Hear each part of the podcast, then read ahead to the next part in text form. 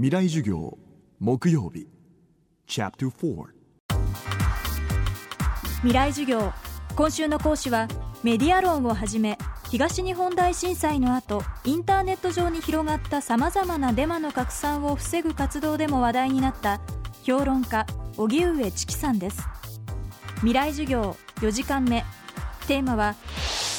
人と人をつなぐメディア。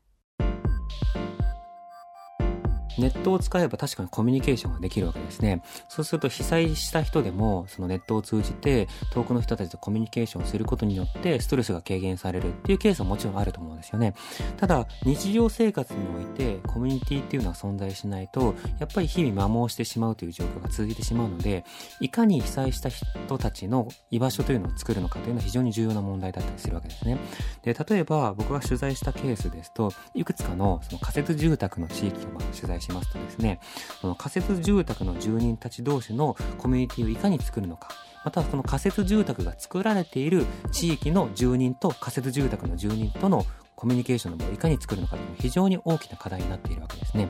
でそういったものを解決するためにどういった試みが行われていたのかといえば、例えば一つは、えー、まあ、お祭りをする。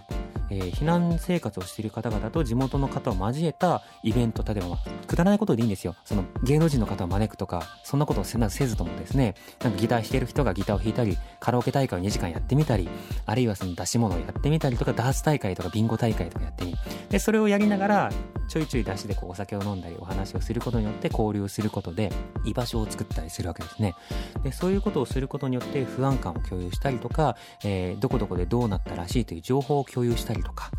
またどの避難所でも仮設住宅でもあのかなり目立っていたのが、ベンチなどを置くことによって避難生活をしている者同士が日常的にお茶でも飲みながらこう会話をできるという場所というのがあちこちにあってですねそうしたところで日常的に情報を交換しながら避難生活をしているというストレスを少しでも軽減するという役割を、まあ、そうした場所が担っているということはありましたね。やっぱり人と人とをつなげる人がいないとこんなニーズがあるよこんな物資が足りてないらしいよこんなものを必要としてるらしいよっていううに声を大にして言ってくれる人もいなくなるわけですよね。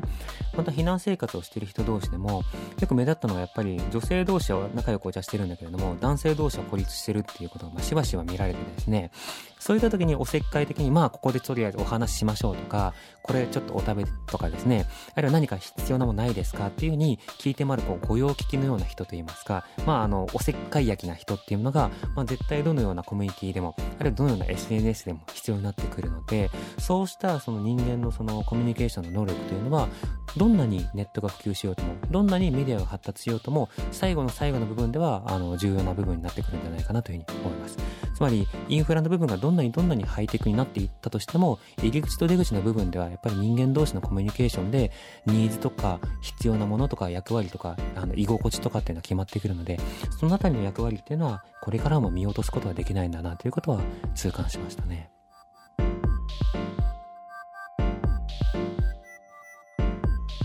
未来授業。今週は評論家荻上チキさんの講義をお送りしました。荻上さんは現在気鋭の若手研究者たちが結集する知の交流スペースシノドスというウェブサイトでメールマガジンなどの編集長として執筆もしています。詳しくはシノドスのサイトをご覧ください。